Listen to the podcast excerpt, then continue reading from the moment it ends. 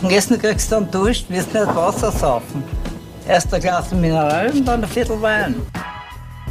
Hallo und herzlich willkommen zur 70. Folge Wein für Wein. Mein Name ist Michael. Und mein Name ist Katie. Und wir sind zwei WeinliebhaberInnen, die jede Woche einen Wein verkosten.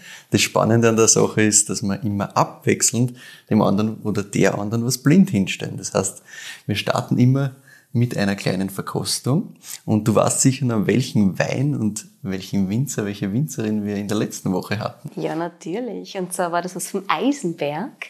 Und zwar Weingut Schützenhof. Super spannend und ein wunderschöner 2018er Rizapari Blaufränkisch. So ist es. Mhm.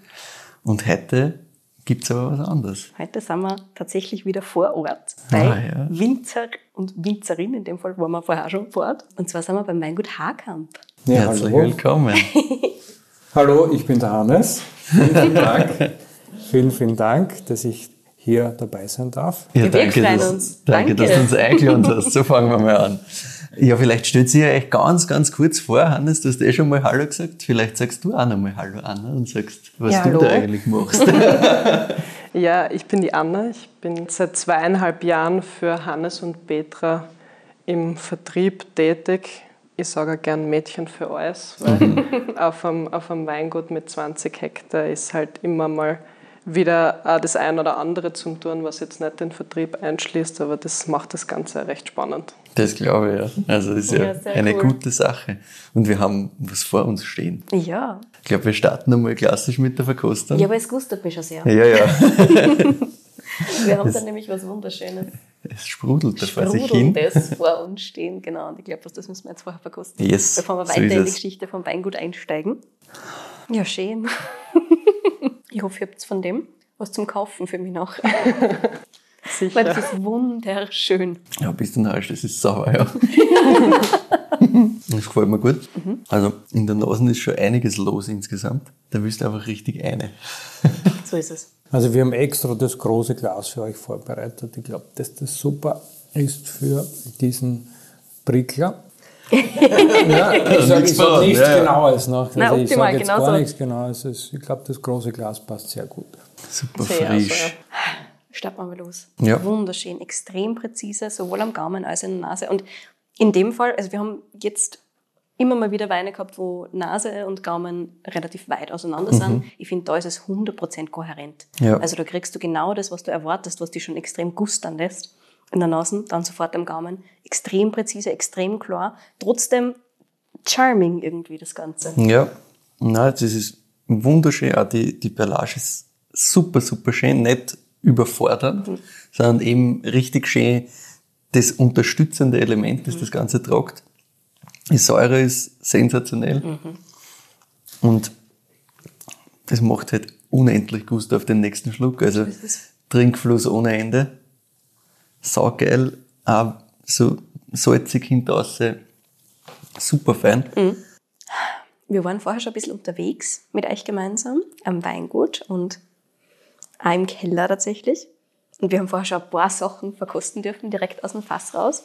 Und das treibt mich so ein bisschen in die Richtung, wo ihr gemeint habt, vorher Richtung Kalk und so weiter. Mhm. Ja, was es auf jeden Fall hat, ist sicher starke Mineralik. Das mhm. ist, ja. glaube ich, in dem Produkt sehr, sehr gut erkennbar. Voll. Dass die Mineralik beim Hannes seinen Sekten schon immer eine große Rolle spielt. Mhm. Ja, so richtig ah, eben wie du gesagt schöne, salzige, salzige mineralische Note hinten raus. Macht richtig Spaß. Trotzdem ist in der Mitte so ein bisschen diese Frucht da und das zieht sich dann so geil zusammen. Boah. Gefällt mir extrem gut. Absolut. Also für mich ist immer wichtig, dass eine gewisse Spannkraft drinnen ist. Im, mhm.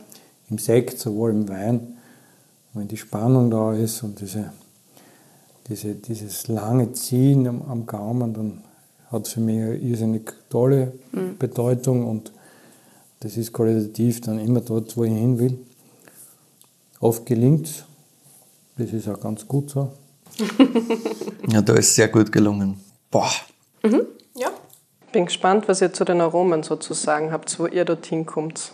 Mhm. Es ist nämlich tatsächlich durch diese Eleganz, durch dieses sehr präzise, ein bisschen zurückhaltender als jetzt viele andere Sachen. Mhm. Es ist weder zu hart in die briochige Richtung oder so, es hat natürlich mhm. so ein bisschen Töne, aber nichts zu intensiv. Alles sehr, sehr schön balanciert und sehr, sehr harmonisch.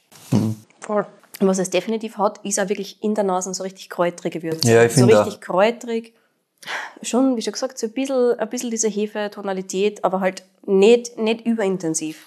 Ja, dieser Mix an sich macht es vielleicht dann auch aus, dass ähm, der Sekt an sich ein bisschen einen Style bekommt, wie wir den gerne haben möchten.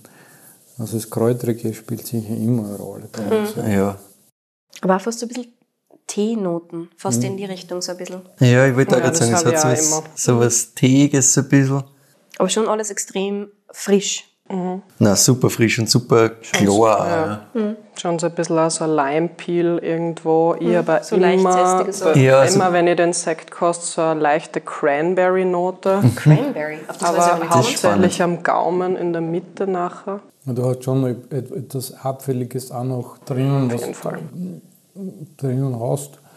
Und nicht so gelbfruchtig, was dann oft zu überreif andeutet, sondern eher schon noch dieser, dieser Mi- Mix zwischen Gelb- und Grünfruchtigkeit. Ja. ja. Weil es so schön frisch bleibt da, ja. ja.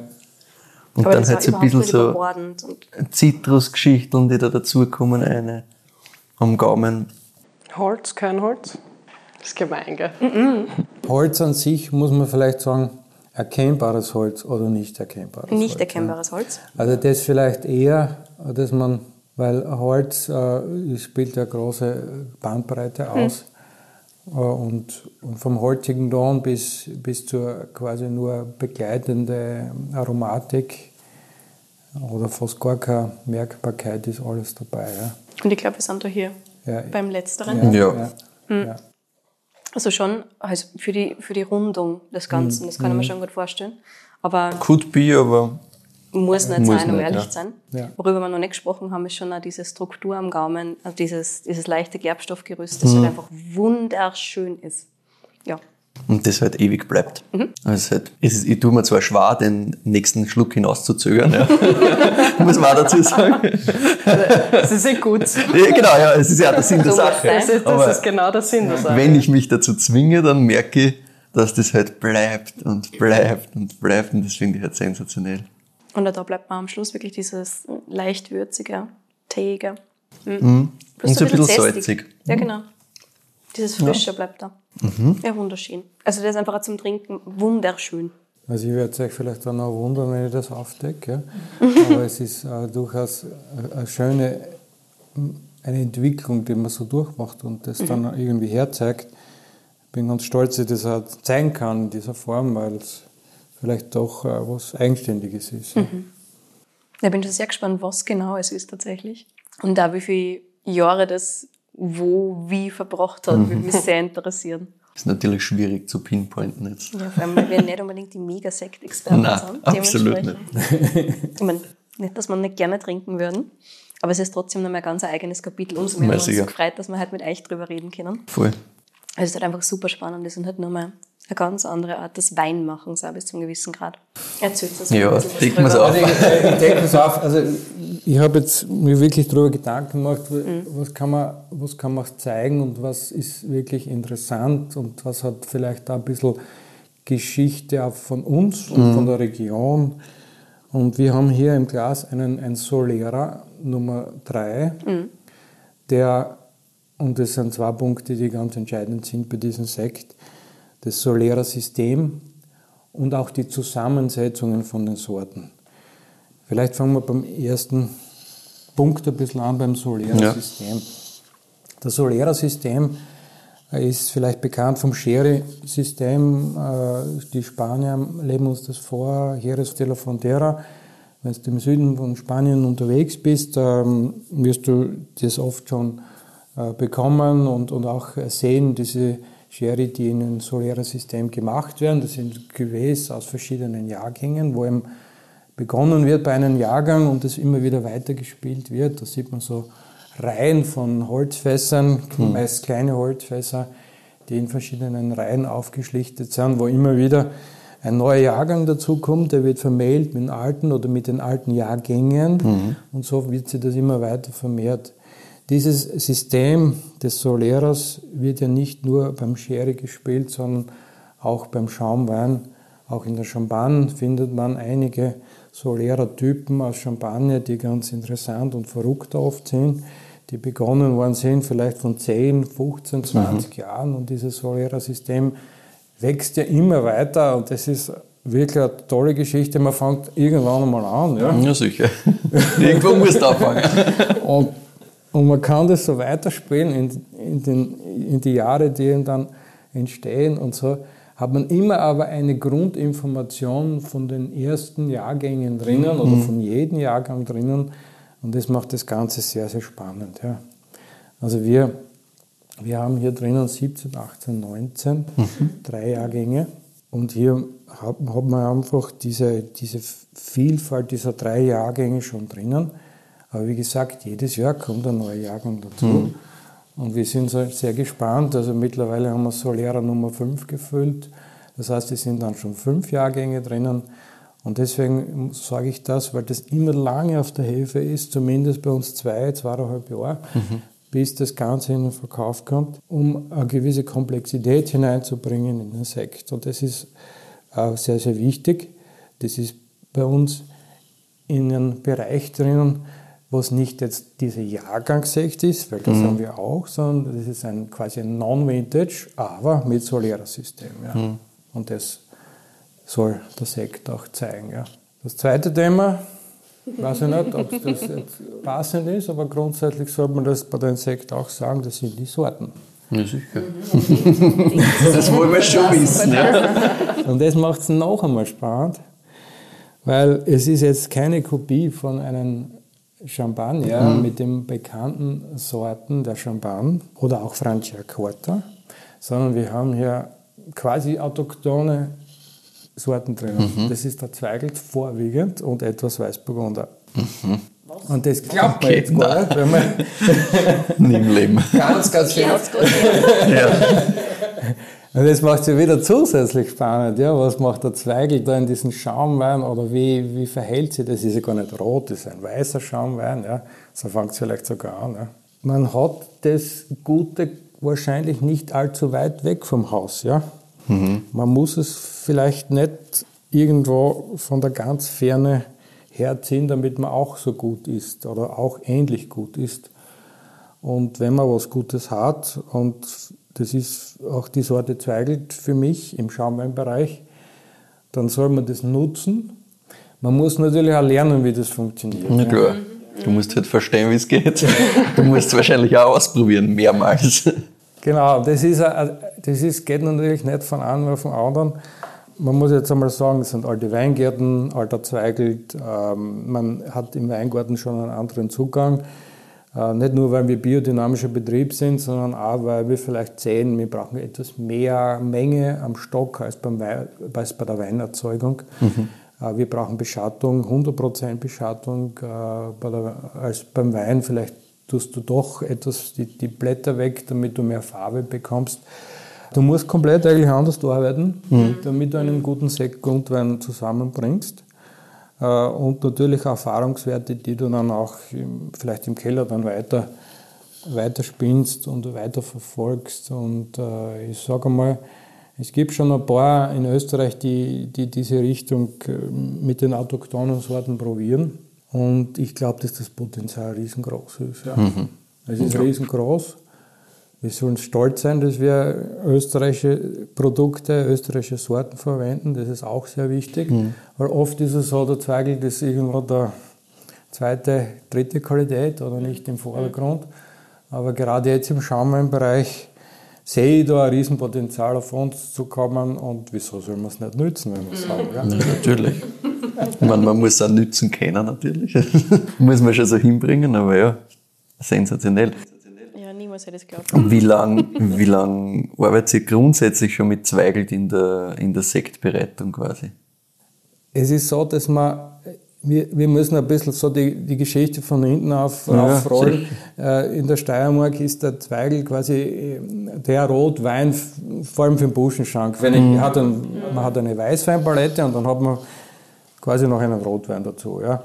Nicht ganz so wichtig, äh, aber man hat ihn halt, weil ab und zu trinkt, äh, trinkt man einen Rotwein. Und, äh, aber es war immer so ein, ein Beiwagerl ja. in, in, in, der Steiermark. Es gibt natürlich Ausnahmen, wie zum Beispiel einen Olivin von, von Karpfenstein mhm. und, und, und Winkelhammermann. Also das, die sind schon, das ist schon sehr, sehr gut, was gemacht wird, aber im Grunde spielt der Zweigel in der Steiermark nicht so die große Rolle und ist ein kleines Beiwagerl.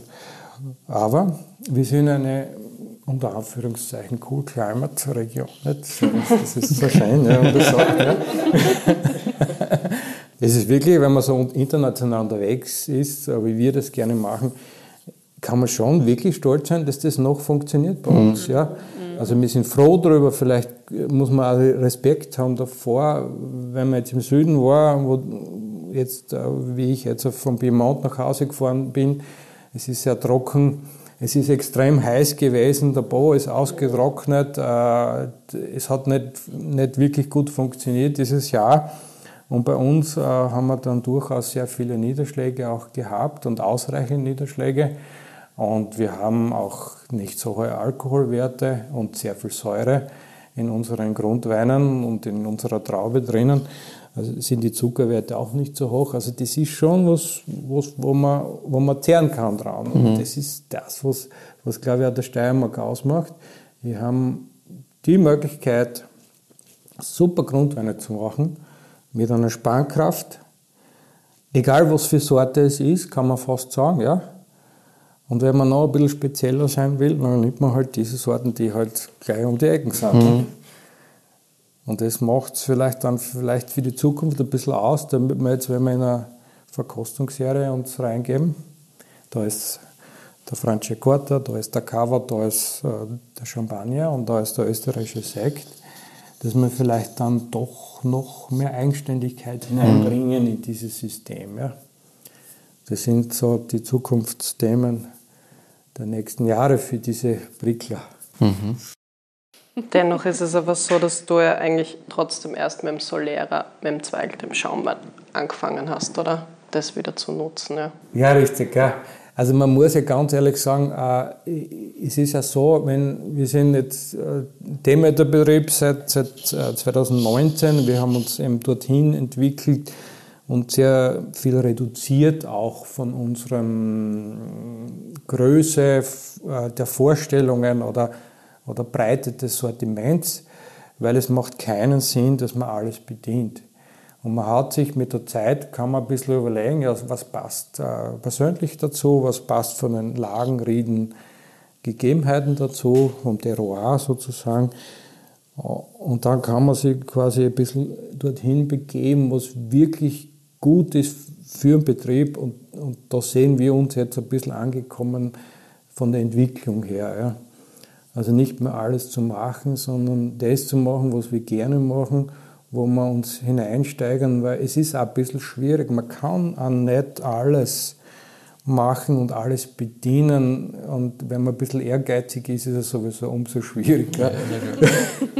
Also man hat einen Weg, den man versucht zu machen und, und dann hat man immer ein Ziel, das sollte man verfolgen. Also so ist meine, mein Ansatz mhm. dazu. Also äh, unser Weingut hat eben 20 Hektar, so wie die Anna schon vorher gesagt hat.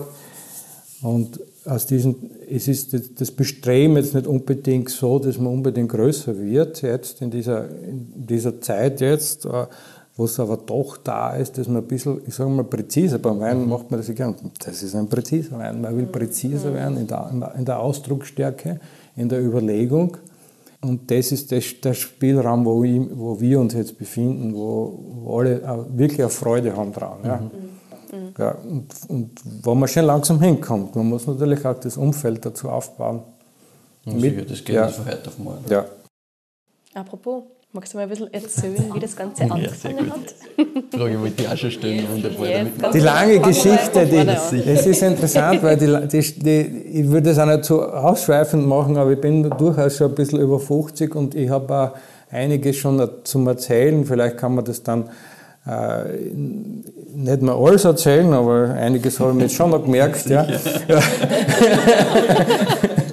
also ich habe ja von meiner Ausbildung her ist es eher so gewesen, dass wir in die Gastronomie eine, hineingewachsen sind. Äh, mein Bruder und ich, wir sind, ich habe einen Bruder, mit dem wir gemeinsam quasi in der, in der elterlichen Gastronomie hineingewachsen sind, mit vier Hektar Weingärten ums Haus, um die Gastronomie rundherum, mhm. damals noch Gasthaus oder Gasthof. Und da wurde der Wein für den Gasthof gemacht. Äh, und ich und auch mein Bruder sollten eigentlich die Nachfolge antreten. Und äh, es gab noch einen Busunternehmer noch dazu. Und dieses, dieser vielfältige Betrieb ähm, so war es eben die Vorstellung von meinen Eltern, sollte mein Bruder und ich angehen und auch gemeinsam. Und das haben wir auch am Anfang gemacht und ich bin dann relativ schnell äh, draufgekommen, ähm, dass ich nicht so sehr der Gastronom bin. Ja? äh, ich ich habe so das schon ganz gern gemacht, aber im Prinzip, da war dann noch was anderes und das ist der Wein. Ja? Mhm. Äh, der eigentlich nur so zwischen Kellerstege und irgendwie mit Pommes frites-Schachteln haben wir damals auch noch äh, die Weine verpackt, kann mich erinnern, Handkorker und, und äh, Doppler, ja, ja. In Ende der 80er Jahre äh, oder auch Mitte der 80er Jahre, da war ich schon ein bisschen dabei und äh, irgendwann war das dann so, das Problem war vielleicht ein bisschen mein Bruder, der im Ausland sehr viel unterwegs war und eigentlich, der war sehr bei sehr, sehr guten Restaurants äh, in der Küche. Äh, und da war es nicht ganz so sicher, dass er nach Hause kommt, mhm. weil er hat dann immer wieder tolle Geschichten gehabt. Einmal war er in Südafrika, dann war er in Amerika und dann ist er eigentlich ein Jörg Wörter-Schüler, also der Koch des vorigen Jahrhunderts quasi. Dort ist er, hat er mehrere Jahre gekocht. Und es war nicht selbstverständlich, dass er nach Hause kommt. Aber es hat sich dann so ergeben, dass er dann doch nach Hause gekommen ist und äh, ich muss sagen, ich war dann froh. Ja? Mhm. Ich habe dann zu meinen Eltern sagen können, ja, jetzt ist es soweit, ich mache Wein und lieber Heinz, das ist der Name meines Bruders, du machst die Gastronomie. Ja, am Anfang haben wir es eh noch zusammen gemacht, aber dann haben sich die Betriebe dann auseinander gelöst quasi. Äh, der Grund ist einfach der, dass doch jeder ein bisschen andere Ideen hat, wie mhm. das Ganze weitergeht. Und äh, am Anfang war das eh ganz, ganz lustig, äh, aber es ist so, dass dann durchaus andere Vorlieben dabei sind. Der eine will das investieren, der andere möchte lieber das machen. Und so haben wir uns dann, es dürfte schon, ich glaube, vor 15, 16, 17 Jahren passiert sein, dass man quasi die Betriebe auseinandergelöst haben und jeder hat seinen eigenen, eigenen Betrieb. Mhm. Mein Bruder hat ein wunderschönes Hotel gebaut. 2007, äh, 2008 war dieser große Umbau, wirklich wunderschöne Lage, das Weingartenhotel heißt das, äh, äh, wo natürlich auch unser Wein verkauft wird, aber es sind zwei verschiedene Betriebe. Mhm. Und so hat sich das entwickelt. Wir haben in der Zwischenzeit in Leibniz die Villa Hollerbrand gekauft. Das war eine ehemalige Winzergenossenschaft. Mhm. Das haben wir in den 90er Jahren gekauft und so haben wir unseren Standort Richtung Leibniz verlegt, das Weingut. Und das Hotel ist circa sieben, acht Kilometer davon entfernt, das alte Stammhaus eine Begegnungszone, sage ich immer wieder. Wir wohnen ja alle nicht mehr dort. Ja. Früher haben wir alle dort gewohnt, die ganze Familie. Jetzt ist es eine Begegnungszone und ich finde das wunderschön. Ich glaube sogar, dass wir, also mein Bruder und ich, jetzt uns noch besser vertrauen als vorher, ja? weil wir zwei verschiedene Betriebe haben. Ja, weil jeder seins durchziehen kann. Jeder kann seins mhm. durchziehen und das, ich finde das super gut, weil jetzt, jetzt hat keiner das andere zu verantworten und so mhm. können wir wirklich ein gutes Glasl gemeinsam trinken und lachen drüber. Ja. Mhm. und so hat sich das entwickelt. Und äh, die, wie gesagt, ich bin schon sehr, sehr lange im Geschäft. Dann hat sich auch, was sich noch extrem verändert hat, wie ein reiner Weinbaubetrieb konventionell zum biodynamischen, schwerpunktmäßigen Sektbetrieb. Ja, es ist ein Wahnsinn, ja, was da alles. ja, ist eigentlich schon abgelaufen ist, kann man sich ja gar nicht vorstellen mehr, wenn man diese 30 Jahre zurückblickt. Also ich, ich, also ich als Person, als, ich würde mal sagen, als Kellertechnik-Fanatiker, der sich wirklich mit jedem Schönungsmittel, mit jedem technischen Detail im Keller extrem auseinandergesetzt hat, mhm. zurück zu besinnen auf Wein machen ohne Intervention, also wirklich low, also wirklich low Interventionsthemen ist ein irrsinnig großes Spektrum, was man da durchmacht.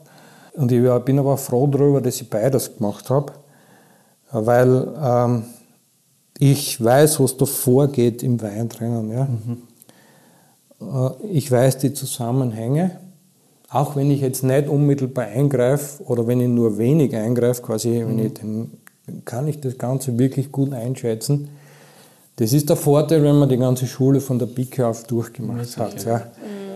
Das ist ähm, ein Faktor, was, was oft in, in der jetzigen Naturweinszene, wenn man das ein bisschen so anspricht, äh, sehe ich das oft, dass da manche Geschichten einfach so entstehen, weil sie einfach so entstanden sind. Mhm. Dass, äh, und nicht, weil man weiß, wieso das so entstanden ja, ist. Ja. Mhm. Schon wichtig, die, die Theorie auch zu verstehen, um dann zu sagen, ja, ich weiß, was passiert, aber ich greife jetzt nicht ein. Richtig, ja. ja. Äh, und das nächste Thema, was ich halt anspreche, wie kommen wir jetzt zum Sekt hin? Ja? Als 100% Weingut wir haben beides fast parallel entwickelt. Die Richtung, zuerst Richtung Bio. Anfang also 2010, 11 haben wir die ersten Versuche gemacht. Wie könnte das überhaupt in der Steiermark äh, möglich sein? Man muss halt immer wissen, die Steiermark ist sehr niederschlagsreich. Mhm. Vor allem hier im Salzweiler Gebiet haben wir 800 bis 1000 mm Niederschlag. Mhm. Es ist sehr feucht. Äh, mittlerweile haben wir auch so, dass die extrem schwierigen Monate wie Mai und Juni vor allem feucht sind und auch Anfang September auch immer wieder sehr feucht sind. Also riesen Herausforderung vom Winter her, von den Gegebenheiten dort die, die Pilzdruck, den Pilzdruck zu bewahren und sagen, es geht nicht in die falsche Richtung. Und deswegen ist dieser Schritt erst einmal Richtung Bio sicherlich sehr überlegt. Deswegen ist es auch für manche sehr, sehr schwierig, diese Umstellungszeit. Äh, wir haben dann aber begonnen, Versuche zu machen, Anfang 2010, 2011 und haben dann den Schritt gemacht, äh, zwei, drei Jahre später Richtung Bio äh, mit der Umstellung und haben uns dann weiter Gedanken gemacht, ja, wie kann das Ganze noch weitergehen. Und dann ist das Gesamtheitliche für mich immer ein Thema gewesen, wie schaffe ich das, aus meinen eigenen Ressourcen ähm, ein gutes Produkt zu machen? Wie kann ich das schaffen, ohne dass ich irgendwo interveniere? Äh, und da ist natürlich dann der Zugang Richtung Biodynamie immer größer geworden. Also erst einmal haben wir immer gern getrunken, diese verrückten Weine damals. Ja. ja. Muss man auch sagen. Unsere, meine Freunde, Vorreiter, die schon lange unterwegs waren in der Richtung, also haben immer mehr diese Weine getrunken und äh, einfach auch sich eingedrungen auf das Thema. Mhm. Vielleicht nicht im ersten Moment das Beste gewesen für einen, aber mm, jeder, jeder Schluck, den man mehr dann getrunken hat, desto interessanter ist dann der Wein geworden. Mhm. Ja. Und dann hat man auch gesagt, okay, mm, das ist vielleicht der Weg, den man gehen will. Ja. Vielleicht etwas anders, aber durchaus in diese Richtung. Und dann hat man sich einfach auf diese biodynamische Geschichte gestürzt. Äh, wir sind eben seit 2019 Demeter zertifiziert. Zertifizierung ist einfach auch deswegen, man muss, man kann zwar immer wieder sagen, ja, man, ist, man macht das oder nicht, aber es wird schon aber oft, oft auch nachgefragt, hast du eine Zertifizierung oder nicht. Mhm. Für mich ist das jetzt nicht wirklich das Große, das jetzt, dass wir auch zertifiziert sind, aber es gehört mittlerweile zum Betrieb einfach dazu. Ja. Mhm. Äh, und wir versuchen auch schon, das Ganze auch zu erleben. Äh, und, und selbst wenn wir, wenn wir was essen oder was, was einkaufen oder auch was besichtigen oder was schauen, es geht um dieses Thema. Das ganze Leben ist ausgefüllt um dieses Thema herum, was ich auch irrsinnig schön finde. Man, kann, man hat da sehr viel Motivation, sich, sich hineinzustürzen in dieses Thema. Und man findet immer neue Dinge. Ja, das glaube ich ein unendliches Fass quasi. Wenn du da einmal anfängst, kommst du halt vom Hundertsten ins Tausendste. Ja. Also du kannst schon sehr viel entdecken. Was mich noch interessieren wird, wo, wo war so diese, dieser Schritt in Richtung Bio? Hat es da irgendwie ein einschneidendes Erlebnis gegeben? Wie hat sich das entwickelt? Oder War das einfach so eine graduelle Entwicklung? Es ist so, dass man, dass das, wie ich vorhin schon gesagt habe, ein bisschen sukzessive äh, geht das Thema. Man versucht, oder vor allem bin ich, komme ich auch viel aus dem Thema Sensorik sehr viel, ja, weil das mein, mein Steckenpferd immer war. Und dann kostet, man kostet einmal diese Weine, die eben vor, ich sage mal schon fast 20 Jahren, weil diese Wege eingegangen sind. Und dann kommt man drauf, ja, der Wein tut mir eigentlich sehr gut. Ja. Mhm. Und man trinkt sie dann so ein und dann denkt man, ja, also der hat ja fast keinen Sulfidzusatz. Das ist nämlich das, was mich jetzt momentan belastet, wenn ich Weine trinke mit zu viel Sulfid. Mhm. Merke ich das mittlerweile extrem, was ich früher überhaupt nicht gemerkt habe. Ich habe ja nichts gegen Sulfid, nur der, der Körper stellt sich ein auf, auf eine bestimmte Trinkgewohnheit. Mhm. Ja? Und wenn, der, wenn, dann, wenn du nur mehr so Weine trinkst oder weniger oder fast nur mehr solche Weine trinkst, wo wenig Sulfid oder kein Sulfidzusatz gegeben worden ist, dann, dann äh, gewöhnt man sich dran. Der Körper gewöhnt sich dran und sagt, okay, das ist jetzt ein Wein, den vertrage ich am nächsten Tag, habe ich nicht Kopfweh oder vielleicht ist es auch nur eine Einstellung, keine mhm. Ahnung, aber es ist bei mir wirklich so. Und, und somit beschäftigt man sich immer mehr mit diesem Thema. Und dann sagt man, ja, passt, ich trinke jetzt vorwiegend solche Weine mhm. oder solche Sekte oder solche, äh, solche, solche, Richtungen. Ja. Und das ist das, was, was dann ansport. Wie geht's weiter? Und dann sagst du, ja, passt. Mhm. Wenn ich nur mehr sowas trinke, kann ich nicht was machen, was das nicht ist. Ne? Richtig, ja. Du hast dann äh, das Bedürfnis auch und dann, wenn du jetzt so wie wir auf Weinreisen warst, dann nimmst du quasi eh nur, fast nur mehr solche Dinge, kaufst mhm. du ein, also so einen Wein, so einen Sprudel und dann äh, beschäftigst du dich mit dem Thema sehr intensiv und man kann sich dann eigentlich auch gar nicht mehr vorstellen, dass man irgendwie in die andere Richtung man trinkt, natürlich trinkt man auch, äh, ich sage mal, das, diese normalen Weine, unter Anführungszeichen will ich nicht schlecht reden, passt auch sehr, sehr gut, trinke ich auch oft mit und es passt auch so. Ja. Aber beschäftigen tut man sich dann fast nur mehr mit, mit den anderen biodynamischen ja, Weinen und, und Schaumweinen. Ja. Das ist einfach eine Entwicklung, die man so macht. Ja. Und du hast gemeint, Bio und Schaumwein haben sich relativ parallel entwickelt. Das heißt, das Thema Schaumwein hat auch angefangen, die zu interessieren, immer mehr bis du dann gesagt hast, okay, passt, das ist was, was ich machen möchte. Ja, das habe ich vielleicht noch, noch zum Fertig erzählen. Mhm. Also wir haben dann 2010 äh, eigentlich wirklich dann gesagt, das Schaum-ein-Thema ist unser Thema. Ja. Mhm. Wie ist das, Wie ist das äh, passiert? ich meine, ich verstehe es schon. Oder so. Oder so. Äh, vielleicht auch ein bisschen zwei Dinge. Also wir trinken gern Champagner, ja. Verständlich verständlich. Nein, das ist ein bisschen kostspielig, muss man auch sagen. Aber man, äh, es ist so, dass man dann äh, wirklich gerne in diese Region gefahren ist, auch damals schon, und da hat das Ganze angefangen. Ähm, und irgendwie ist es so, also ich, meine, ich bin halt ein sehr umtriebiger Mensch, ich versuche immer neue Dinge zu machen. Und wir haben dann angefangen, einen, 2007 war das Jahrgang, 2007, äh, einen Sekt zu machen. Damals war es ja so üblich, jeder Winzer hat einen Sekt gemacht, mhm. hat ihn versekten lassen irgendwo. Mhm. Und, und das ist quasi das Beiwagel zum Wein gewesen. Und das ist auch bei vielen Winzern heute noch so. Das passt auch so, wirklich gut. Äh, aber wir haben gemerkt, das ist ein Thema, das taugt uns. Ja, das meine Frau und ich, wir sind dann äh, auch viel auf Weinreisen gewesen und haben den, den Sprudel quasi entdeckt. Ja. Und das haben wir gesehen, das passt zu uns. Und man muss natürlich ganz ehrlich auch sagen, es war dann auch Verkauf, im Verkauf fast leichter als beim Wein. Also mhm.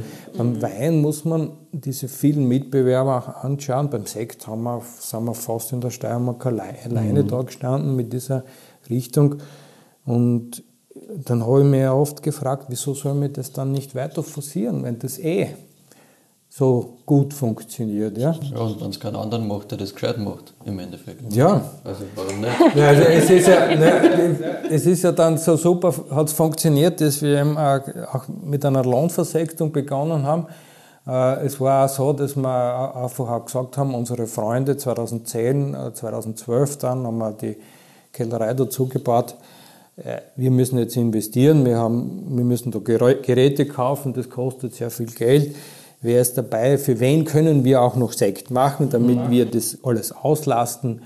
Und es hat sich auch super ergeben, dass ich gleich drei, vier, fünf befreundete Winzer gesagt haben, wir sind dabei, wir machen, wir machen da mit dir das gemeinsam. Mhm. Und äh, aus diesen fünf sind dann gleich mal, ich sage, meine Frau sagt, 90 Betriebe geworden vor drei, drei Jahren. Ja. Das ist schon arg, ja. Ähm, was aber dann passiert ist, muss man auch sagen, diese Entwicklung parallel mit der Biodynamie, mit den Ansätzen, wie können wir unser eigenes Produkt weiterentwickeln, hat sich aber auch ein bisschen ein paar Fragezeichen haben sie da entwickelt in diesen Jahren.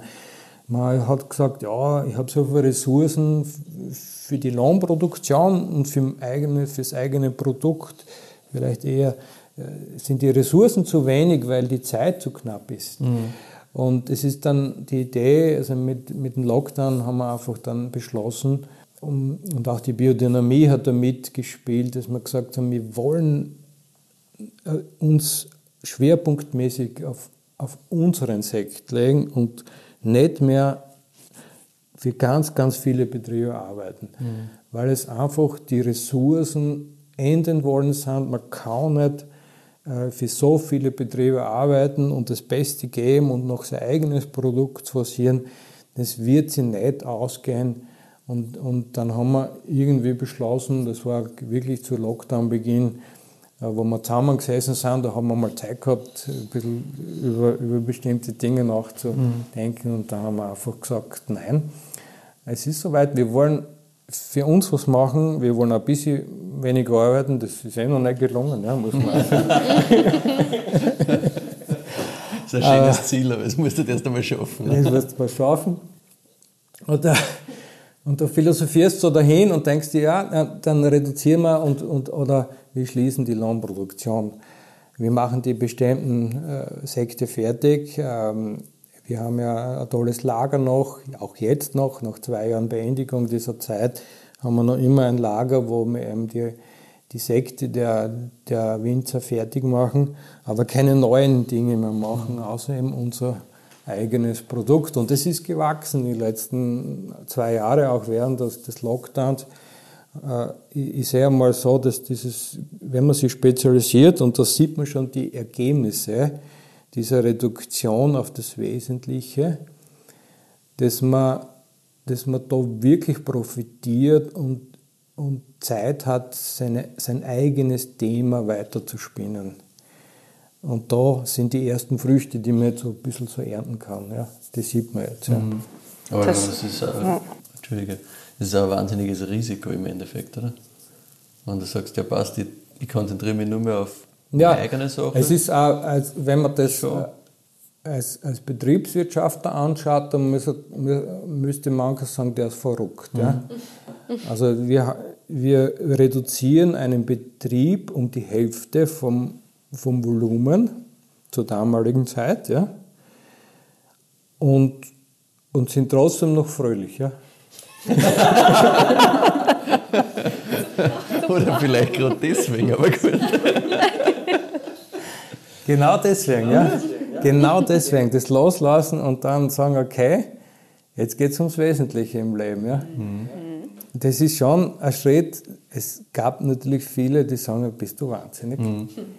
Wieso? Es läuft ja gut, ja. Es läuft ja gut, es funktioniert ja, ja. Aber diese Hintergründe sind doch etwas anders, ja, dass man sagt, man will nicht mal für alles zuständig sein, man will sie reduzieren, man will das Wesentliche, das man eigentlich vorhat im Leben machen, äh, das ist schon, das überwiegt schon mehr. Ist mhm. schon, als mhm. dass man nur immer neue, neue, mehr, mehr, mehr macht und so weiter. Das ist, das war nicht, dann, nicht mehr unser Ziel und das haben wir einfach jetzt so durchgezogen mhm. und wir sind wirklich glücklich darüber, dass es so passiert ist. Ja, ja das glaube ich sofort, ja. ja. Und waren diese 20 Hektar auch relativ durchgehend von der Größe her oder seid ihr nochmal im Eigenbereich größer worden, wie ihr gesagt habt, okay, passt so, wir machen keine Fremdversektung mehr, sondern nur mehr unsere eigenen Sachen? Nein, das ist parallel immer, immer so ein bisschen gewachsen jedes Jahr, aber nicht wirklich, weil etwas mehr oder weniger geworden ist. Äh, wie gesagt, wir haben in den 90er Jahren, habe ich das übernommen, 1990 mit vier Hektar. Ah, Und äh, es ist dann immer irgendwie sukzessive was dazugekommen.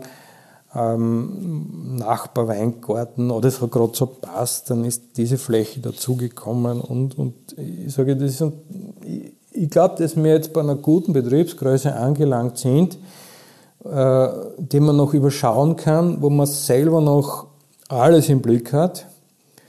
Äh, natürlich funktioniert es nur, nur, nur gut mit sehr guten Mitarbeitern, ja, wo ja. jedes, jedes Detail, also alleine schafft man das nicht, vor allem auch in der Steiermark nicht. Man muss es sehen, diese steilen Weingärten mit dem hohen Aufwand, dann ist die Biodynamie, wir machen Kompost selber, äh, wir, wir bringen Präparate aus, wir, also es ist doch durchaus mehr an Arbeit. Das kannst du nur mit guten Leuten zusammenbringen, mit guten Mitarbeitern. Das geht sich bei 20 Hektar nicht mehr aus. Du müsstest vielleicht ja, 10 oder 5 Hektar haben, das kannst du dann vielleicht mit einer, mit einer Familie noch machen, aber dann nicht mehr. Ja. Und da muss man sich überlegen, wer ist dabei im Boot.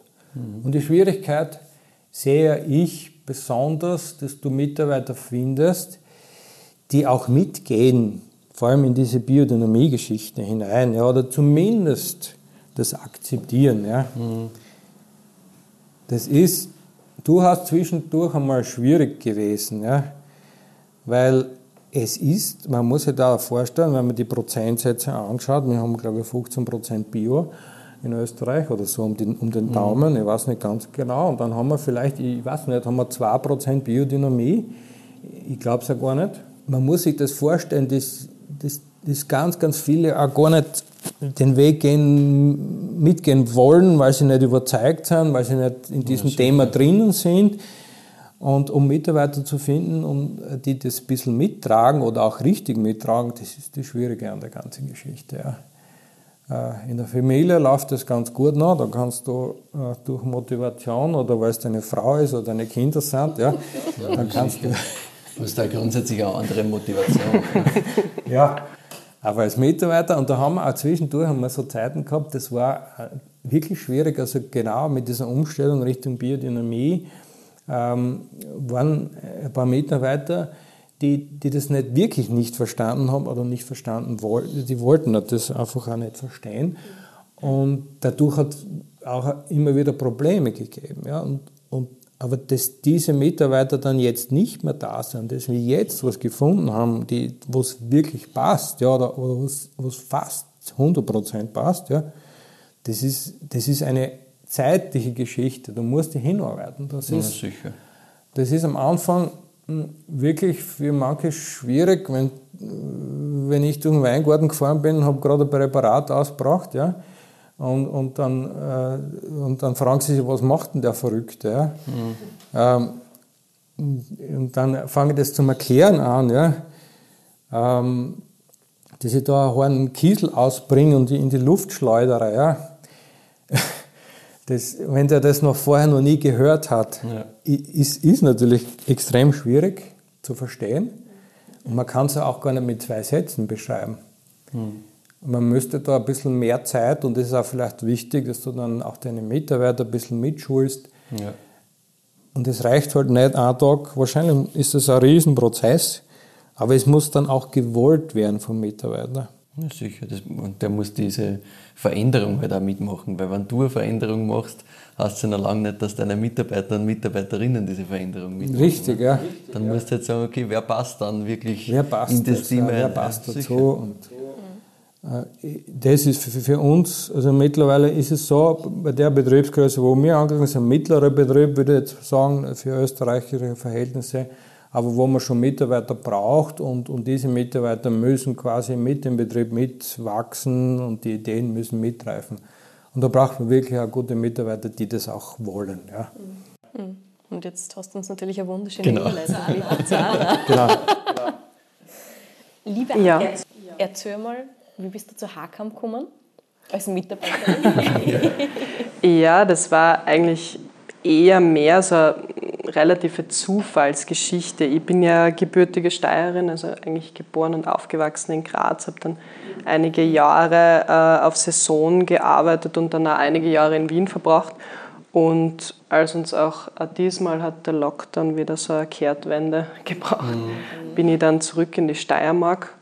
Und genau zu dem Zeitpunkt haben Petra und Hannes dann eben auch Unterstützung in dem Bereich gesucht. Und für mich war eigentlich schon länger der Wunsch groß, für ein Weingut äh, mal tätig zu sein, weil ich eben den gastronomischen Part, den ich eingangs ähm, gemacht habe, ähm, für mich schon ein bisschen entdeckt gehabt habe. Ich habe dann in Wien eher mir ein bisschen mehr dem Weinhandel gewidmet. Und das Thema Weingut hat mir halt irgendwie noch so ein bisschen gefehlt und mir war halt immer irgendwie wichtig, dass ich da noch einen zusätzlichen Input irgendwie kriege. Mhm. Und speziell das Thema für biodynamisches Weingut zu arbeiten, war für mich dann halt irgendwie gefundenes Fressen quasi. Mhm. Und somit haben wir uns da, glaube ich, ähm, gegenseitig ein bisschen gefunden, würde ich sagen ja, es hat dann einfach ähm, relativ schnell gut gepasst. Ich bin jetzt zweieinhalb Jahre dabei und ja, habe mit der Biodynamie und mit dem Arbeiten recht große Freude und es macht sehr Spaß, in diesen ähm, Entwicklungsprozessen, die so ein Weingut miterlebt, ähm, dabei zu sein. Wobei ich dazu sagen muss, dass wo ich dazugekommen bin, der Betrieb schon zertifiziert war, mhm. ähm, aber trotzdem bewegt sich ja ständig was und ähm, wie ich euch vorher schon erzählt habe, ist der Hannes ja einer, der sehr viele neue Ideen immer wieder heraufbringt und immer neue Projekte angeht. Und das ist halt dann schon immer interessanter für einen Außenstehenden, äh, unter Anführungszeichen, da irgendwie mhm. auch mitzutun und da äh, einen Input zu bekommen und zu geben. Ja, sicher. Wie bist du zu dem biodynamischen Thema gekommen? Weil du gemeint hast, das. Oder generell zu Ja, das stimmt. Geh mal einen Schritt, Schritt weiter raus. Ja. ja. Ja, bei mir war das Weinthema so ein bisschen ein schleichender Prozess. Ich habe ähm, ursprünglich äh, auf der Tourismusschule Bad Gleichenberger Ausbildung gemacht, mhm. ähm, relativ klassisch in der Steiermark halt so für Hotel, äh, Fachgewerbe etc. und habe dort damals schon einen sehr guten Servicelehrer gehabt, der selber Weinakademiker war. Es war vielleicht so ein bisschen das Glück zu dem Zeitpunkt ähm, und hat mir jetzt dann weiter eben nach dem Abschluss in den Service verschlagen und ich habe dort dann auch mit relativ guten Leuten auch zusammengearbeitet, die mir das Thema Wein so ein bisschen näher gebracht haben und irgendwann habe ich mir dann gedacht, ich würde einfach auch gern sehr viel mehr über das Thema wissen, als ich aktuell weiß. Und ich war schon immer eher wissbegierige Person und ich mir gedacht, ach, ich möchte es auch wissen, was ihr wisst und vielleicht sogar noch ein bisschen mehr. Und dann habe ich halt einmal irgendwo gestartet und habe halt einmal meinen ersten Sommelierkurs angefangen und mir dachte, ich schaue mir das jetzt einfach einmal an. Und es klingt immer so ein bisschen absurd, wenn man das erzählt, aber es war tatsächlich so, ich bin dort in den Kurs gegangen, in den ersten, und ich habe die ersten fünf Minuten dort verbracht und ich habe gewusst, das ist mein Thema. Ich habe bis zu dem Zeitpunkt noch nicht hundertprozentig gewusst, wo ich hingehöre, wo ich mich hinentwickeln will, äh, so gastronomisch oder im Hotelbereich, was auch immer. Und die ersten fünf Minuten in dem Weinkurs haben wir dann echt gesagt, okay, das ist dein Weg. Das ist das, ist das was mich echt richtig fleischt, wo es so viel Tiefe gibt, wo es unendlich viel Lernstoff gibt, wo es super viele Spannungsthemen gibt. Und dann bin ich halt die Reise angegangen und habe dann verschiedene Sommelierkurse gemacht und dann auch äh, schlussendlich auf der Weinakademie in Rust das Diplom angefangen. Und ja, das habe ich jetzt gerade abgeschlossen. Dankeschön. Ja, das war jetzt erst am vergangenen Wochenende. Ja, genau, war die genau. Graduierungsfeier. Ja. Dankeschön. Ja, und ich bin dann, nachdem ich die Gastronomie irgendwie ein bisschen entdeckt gehabt habe, ähm, habe ich mir dann gedacht, ja, der Weinhandel würde mich halt auch interessieren, weil das wieder ein anderer Aspekt ist. Und habe dann eben vor, ich glaube 2015, dann bin ich nach Wien gezogen und habe dann bei Wein Co. angefangen. Mhm. Und habe dort einige sehr wertvolle Jahre für mich verbracht weil einfach dort sehr, sehr viele Leute waren, die mir dann schlussendlich auch zu dem Thema Biodynamie ein bisschen mehr hingebracht haben. Mhm. Naturwein, biodynamische Produkte und einfach für mich immer so ein bisschen das Thema Authentic Wine, auch so etwas, was ich als Begriff gern verwende, weil es einfach ähm, für mich nicht nur um diese ich weiß nicht, nicht nur um diese weinbauliche Herangehensweise geht, sondern auch eben um das gesamtheitliche Thema. Mhm. Und ich habe dort mit sehr vielen Leuten zusammengearbeitet, die das halt schon ein bisschen, die schon ein bisschen tiefer in dem Thema drinnen waren und habe da eben sehr viel mitgenommen und mir dann sukzessive so meine eigenen Meinungen gebildet und was halt einfach immer schon das Wichtigste war, ist Kosten, Kosten, Kosten. Ne? Und das mhm. ist halt auch die letzten Jahre nicht zu kurz gekommen, Gott sei Dank. Und da habe ich mich auch sehr viel weiterentwickeln dürfen und man lernt halt da auch nie aus und das ist das Spannende dann schlussendlich auch. Mhm. Sehr cool. Ja, sehr cool. Und jetzt bei Haarkamp, das hast du schon angeschnitten, machst du im Prinzip ein bisschen alles. Ein bisschen alles. ja, also meine Hauptaufgabe ist schon das Vertriebsthema. Also mhm. ich versuche äh, mich vor allem so ein bisschen mit dem Thema Export auch zu beschäftigen. Mhm. Das ist das, was ich die letzten Jahre so ein bisschen in Angriff genommen habe. Aber ähm, der Hannes hat mir auch Gummistiefel hingestellt. Also wenn es wenn's, wenn's einmal wenn's notwendig ist, dann ziehe ich die auch gern an und hilf, und hilf da und dort gern mit. Das ist natürlich für mich irrsinnig wertvoll, weil ich dann halt auch ein paar Aspekte mitbekomme, zu denen man ansonsten jetzt, wenn man auf der Seite des vollendeten Produkts steht, im Service oder im Weinhandel, mhm. nicht so zubekommt. Ne?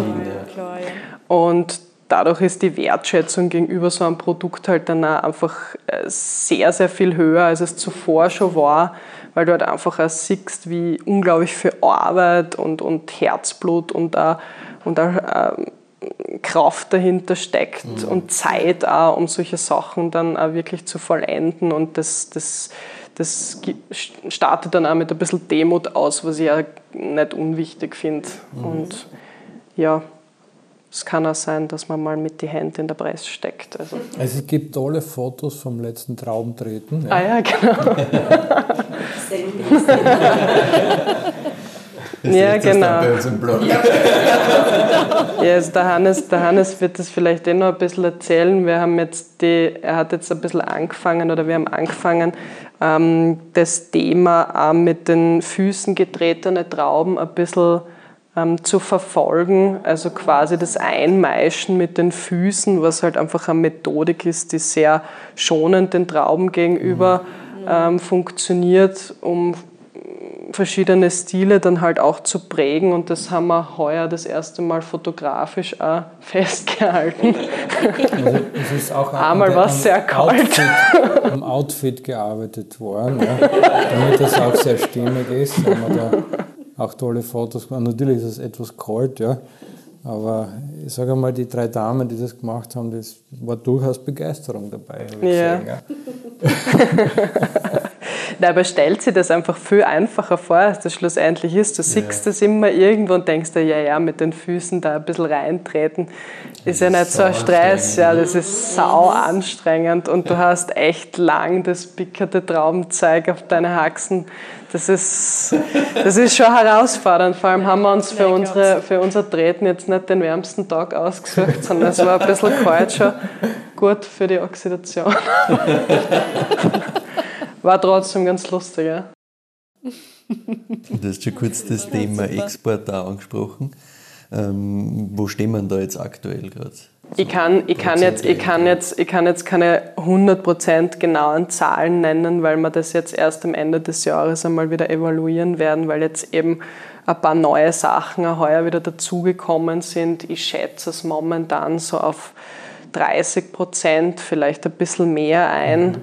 Ähm, die Tendenz ist jetzt schon eher steigend. Also wir haben in dem Jahr zwei neue Märkte dazu bekommen und wir werden im nächsten Jahr voraussichtlich zwei neue Märkte dazu kriegen, von denen wir jetzt schon wissen. Das heißt, also hoffen, dass das halt auch funktioniert und dementsprechend wird sich das Thema wahrscheinlich noch ein bisschen, bisschen mehr entwickeln. Was ich aber ganz wichtig finde, und ich glaube, da pflichtet mir der Hannes bei, ist, dass wir immer schon schauen wollen, dass für den österreichischen Markt ähm, dass das schon ein wichtiger Markt ist und dass die Produkte auch für, für den Österreicher und die Österreicherin verfügbar sind. Ähm, das finde ich sehr, sehr wichtig, dass du halt einfach auch jemanden einfach bedienen kannst, der ab Hofer Kistel Wein mhm. oder Sekt kaufen möchte oder im Online-Shop was einkaufen möchte und dich dann nicht nur vor lauter, vor lauter Gier und Übermut auf alle äh, Länder stürzt ja. und dann wieder überall dabei sein wirst. Also das ist definitiv nicht das Ziel, sondern das Ziel ist sicher, dass man einfach gute Partner findet, die einfach auch verstehen, ähm, wie wir arbeiten und wie der Hannes seine Sachen macht und die das auch wertschätzen können und das dann auch entsprechend kommunizieren können. Mhm. Ja, klar. Ja. Das haben wir eh schon in letzter Zeit ja, diskutiert. Ja, Wenn du Händler hast, die nicht wissen, was du machst, die deine Produkte nicht zu schätzen, wie du selber dann das sie es einfach ja. Mich würde es interessieren, welche Märkte habt ihr denn dieses Jahr dazu gekriegt? Also dieses Jahr ist Südkorea und die USA dazugekommen. Mhm. Das ist für uns was sehr, sehr Spannendes, weil das halt zwei total unterschiedliche Märkte sind, die aber die Gemeinsamkeit haben, dass sie sehr naturweinaffin sind mhm. und entsprechend eben auch da diese, diese ein bisschen alternativeren Produkte sehr gut aufnehmen. Und das finde ich eben sehr spannend. Du merkst ganz extrem, dass diese Märkte oder Länder, die selber jetzt vielleicht nicht unbedingt die Weinhistorie haben in ihrer Geschichte, dass die häufig sehr viel aufgeschlossener dem Naturwein oder mhm. dem, dem Alternativwein, dem wir sind, als jetzt Länder, die halt eine traditionelle Weingeschichte haben. Beides passt, aber gewisse Sachen sind einfach einfacher ja, ähm, aufzudröseln. Genau, ja, beispielsweise. Das ist das Gleiche.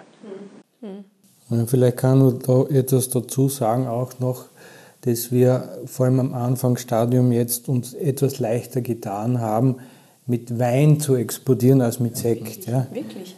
Weil einfach, und der Grund ist ganz einfach, äh, beim Sekttrinken hast du ein ausgeprägtes Markendenken im Kopf als Konsument. Ah.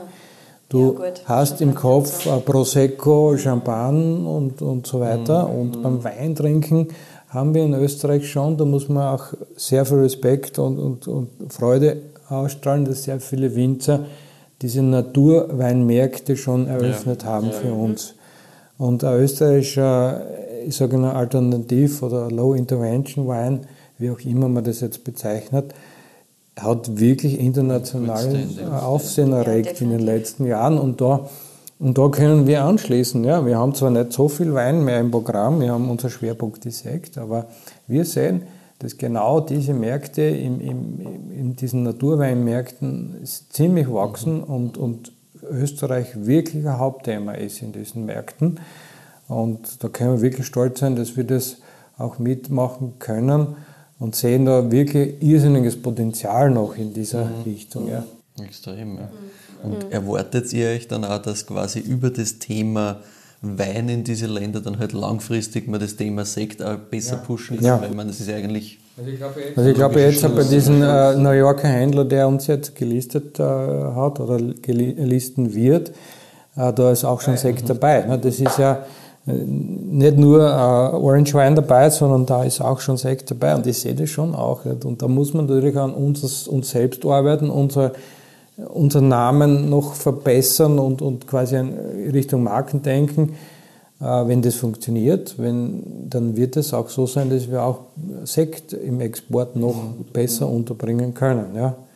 Das ist ein, Prozess, ja, und da sind wir dran. Ne? Ja, wenn du den Fuß in die Tür kriegst mit, ja. mit Wein einmal, why not, ne? ja. Da merken wir halt schon, also gerade im Sektbereich ist das für mich schon sehr auffällig, dass zum Beispiel so eine Zertifizierung wie Demeter halt schon nicht unwesentlich ist. Also mhm. es gibt gewisse Märkte, die das auch explizit nachfragen, äh, gerade im Export.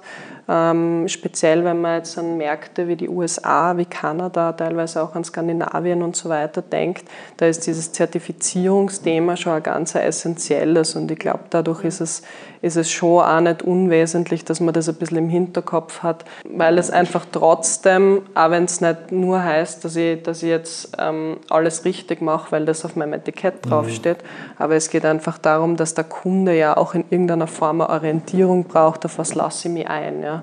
Weil wir dürfen alle nicht vergessen, wir sind jetzt zwar die Leute, die jetzt über Wein oder über Sekt reden und wir kennen uns jetzt vielleicht ein bisschen besser aus als der Otto-Normalverbraucher, aber im Endeffekt wollen wir ja auch, dass, dass der Kunde X oder die Kundin XY ähm, unseren Wein kauft oder unseren Sekt kauft und versteht. Und da ja. muss man ihnen das so einfach wie möglich machen. Und so, solche Dinge funktionieren halt schon noch nach wie vor sehr, sehr gut über das Kommunikationstool, Gütesiegel, Zertifizierung, whatsoever. Ja. Und deswegen finde ich das schon auch nicht unwichtig. Ja, ich glaube halt, man muss für sich quasi den Weg finden, wie man es selber macht und da halt Genau. oftmals nochmal seine eigenen Grundsätze noch stärker haben, als wie das Siegel sie vorgibt. Voll. Damit man wirklich sagt, okay, passt, dafür stehe ich. Aber das Siegel hilft dir halt in der Kommunikation einfach. Aber wenn du sagst, ja passt, es kann sich eh jeder bei uns anschauen, wie wir arbeiten, was ja auch einige Winzerinnen und Winzer tun. Ja, natürlich. Also in, einem, in einer sehr spitzen Zielgruppe funktioniert das.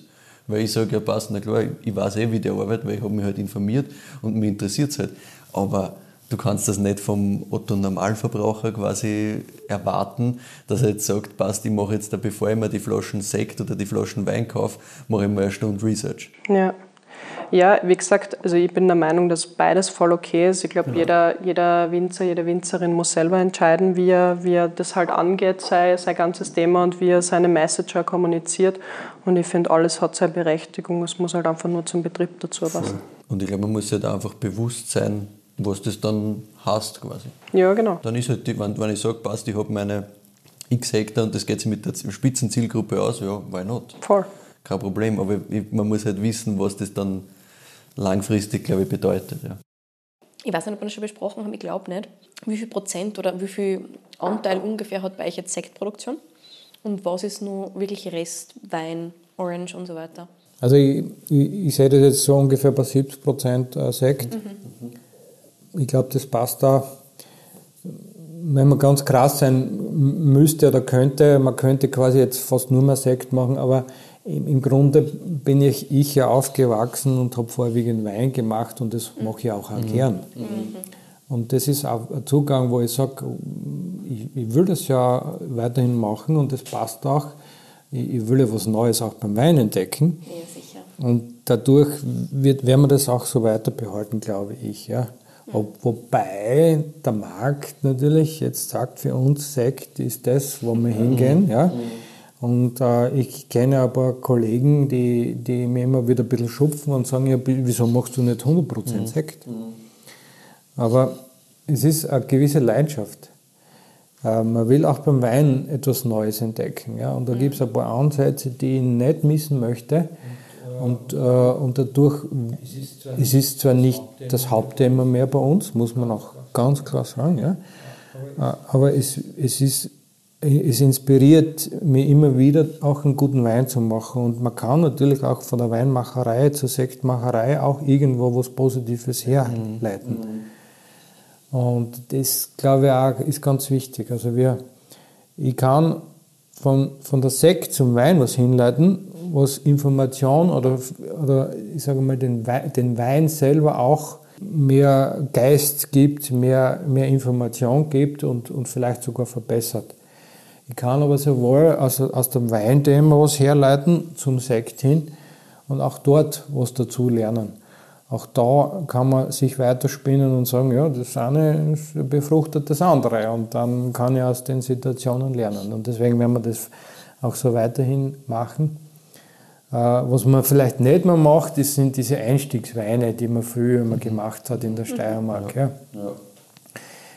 Äh, Das sehe ich, wir haben 20 Hektar, wir wollen auch das nicht unbedingt vergrößern und wir haben eine bestimmte Menge, die wir verkaufen. Und, und da äh, muss man sagen, wenn die Nachfrage steigt, kann man durchaus sagen, es gibt halt nicht unbedingt mehr so Einstiegsweine, weil es einfach, äh, ich kann das wirklich hochwertige Traummaterial für meine Top-Cuvées im Sektbereich oder in meinem Bereich brauchen und dort wandert das dann hin. Ja. Das ist einfach so, wenn Betriebe sagen, sie wollen immer wachsen, wachsen, wachsen, dann ist klar. Dann habe ich einen Einstiegsbereich und dann habe ich einen mittleren Bereich und dann einen High-End-Bereich. Aber ich sehe das mittlerweile nicht so, weil man sich spezialisiert hat und, und sagt, man kann das ganz gut unter einen Hut bringen, diese Menge, und Man wächst man quasi wächst dort, quasi wo man dort, am wo meisten man Gaudi am meisten Gaudi hat. Ja, das ist auch gut so. Ja, absolut. Ja, so ein bisschen Spielwiese, ganz offensichtlich, die ganzen Orange Wines und so weiter, Ja, sind ja extrem. Also, ich kann es nur nachvollziehen. Ja, und ich glaube, ich glaub, so jetzt rein von der Außensicht ist es, glaube ich, auch ein großes Erfolgsgeheimnis, immer wieder in dieser Richtung weiter zu spielen. Weil wenn du jetzt sagen Ja, würdest, passt, ich genau. mache nur mehr zu Probieren. 100% Sekt, dann verlierst du eigentlich eine riesen Spielwiese im Weinbereich, das du dann nicht mehr hast. Und dann geht da halt wirklich viel an Information verloren, die du halt hin und her spielen kannst. Und viele Sachen, wo du vielleicht sagst, hm, keine Ahnung, das würde ich gerne ausprobieren, schauen wir mal, was passiert. Und ohne es zu wissen, lernst du vielleicht irgendwas dazu, was dir dann einmal beim nächsten Sektthema, bei der nächsten Idee weiterhilft. Mhm. Deswegen, mhm. also ich glaube, das wäre fatal, wenn du sagst, ja passt, ich, ich schmeiß den Weinbereich jetzt komplett aus. Allein von diesem, ja, abgesehen davon, ja, aber allein von dem, was an, was an Input da kommt, quasi, weil du dich halt da in einer ganz einer anderen Welt nochmal spürst. Also. Und, das, und das, was in, in, Deutschland schon jetzt in den letzten Jahren sich entwickelt hat, so reine Winzersektgüter, ja, die gibt es ja praktisch in Österreich nicht. Ja. So was, was wir machen, äh, eh noch nicht zu 100 Prozent. Und das ist ja eher ganz, ganz selten, mhm. wenn wir jetzt, ähm, ich glaube fast, dass wir die einzigen sind, die als Winzer äh, Sekt Schwerpunkt mhm. haben. Ja. Die anderen Betriebe, die auch viel Sekt machen, haben trotzdem noch mehr Wein als Sekt ja. Äh, ja. im Verkauf. Äh, ich kenne nur das aus, aus Deutschland, hat es doch den Weg gegeben in den letzten fünf Jahren, dass sich einige Betriebe so rausentwickelt haben zu fast 100 Prozent mhm. äh, Sekterzeuger. Ich sage, das gibt es in Österreich noch nicht. Mhm. Wir werden sehen, wo der Weg dann hingeht. Ja. Mhm. Äh, aber es deutet einfach auch hin, dass man sich spezialisiert auf was. Ja. ja. Also ich glaube wie ich schon, heute schon mal gesagt habe, man kann, und ich glaube auch, alles super, super gut machen, das geht ja einfach ja. nicht aus. Man spezialisiert sich auf ein Thema äh, und, und schaut das, dass man so das so gut wie möglich macht. Und das ist das Credo, was ich habe, was ich auch nachverfolgen will. Dass man eine Spielwiese hat, noch in allen verschiedenen Richtungen, großartig. Ja. Äh, man soll alles ausprobieren im Leben. Ja. Aber ich glaube schon, dass man es auch ein bisschen Richtung Spezialisierung hingeben sollte, weil dann kann man sich richtig eine, eine begeben das Thema. Mhm. Jetzt wird es uns natürlich nur interessieren, wo geht die Reise weiterhin? Also was sind eure Pläne für die Zukunft? Neue Projekte, spannende Sachen, was erwartet uns in den nächsten Jahren? Du hast das eh schon so ein bisschen andeutet, aber gibt es irgendwelche spezifischen Sachen? Ja, ganz klar. Also wir, wir sind jetzt auch im, im Sektbereich, vielleicht auch im Weinbereich, aber dort fällt es in Österreich nicht so auf. Du hast jetzt dann noch mehr Richtung ähm, Low-Intervention-Sekt auch unterwegs, ähm, wo wir eben das ausloten müssen, ob es der österreichische Markt schon so verträgt, wie wir das haben wollen. Man muss da immer wieder ein kleines Zuckerl hinwerfen und ich hoffe, dass, dann, dass das aufgefangen wird. Ähm, weil weil äh, wir sehen Österreich noch immer einen sehr konservativen Markt, äh, gerade im Sektbereich, weil wir doch sehr österreichlastig noch immer sehen, müssen wir da ein bisschen aufpassen, dass wir nicht einen Schritt zu, zu schnell unterwegs sind, aber der Weg geht ganz klar hin für mich, ähm, noch mehr Oxidation hineinzubringen in unsere Produkte, weil wir das sehr gerne haben, eine positive Oxidation zu, zu sehen, also zu schmecken und, und, zu, und zu leben auch das Ganze. Das heißt, äh, ohne Sulfidgabe zu arbeiten, noch mehr Oxidation zuzulassen im Mostbereich und so. Und diese Themen schreiben wir jetzt jedes Jahr mehr ab. Äh, wie gesagt, man muss halt ein bisschen aufpassen, äh, dass man, dass man nicht zu extrem wird. Man, kann, man sollte dann vielleicht hinarbeiten, dass man eben quasi unverwechselbar wird.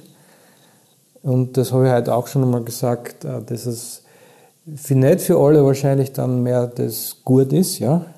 Aber man kann nicht für alle das Beste oder die beste Lösung haben oder die beste Sensorik haben. Es werden dann einige sagen, na, das ist mir schon zu weit oder das mag ich nicht. Aber dafür gibt es andere, die sagen, das ist ja, es, genau. das will ich unbedingt erleben. Ja. Und äh, wenn du eh nicht so viel Menge hast, ja, dann kannst du eher in diese Richtung hinarbeiten. Und das ist, glaube ich, das, was uns äh, für die Zukunft äh, begeistern wird und wo wir uns hinentwickeln wollen. Ja. Mhm. Ja, wir freuen uns. Ja, sehr, sehr schön gesagt. Ich freue mich immer, was du uns ein paar so, so leerer Zucker herwirfst. Wir wollten beim Mann im Mecker so auf. Na, wunderschön. Ich glaube, das war ein schönes Schlusswort. Ja, ich glaube ja, glaub auch. Wunderbar, dann sagen wir herzlichen Dank, dass wir hier sein durften. Riesengroß, riesengroß. Danke, dass wir mit euch plaudern haben dürfen. Und an alle Zuhörerinnen und Zuhörer danke, dass ihr mit dabei wart. Wir freuen uns immer, wenn ihr uns auf Spotify oder auf Apple Podcasts folgt und auch bewertet. Mit jeder Bewertung quasi werden wir noch mehr angezeigt, werden wir anderen Leuten vorgeschlagen quasi. Das hilft uns also wirklich weiter. Und wir freuen uns einfach selber immer mega, wenn wir da Bewertung kriegen. Ganz wichtig natürlich fünf Sterne, was anderes akzeptieren wir nicht. Ähm, wir sind da natürlich auch qualitativ sehr hoch unterwegs, das ist eh klar.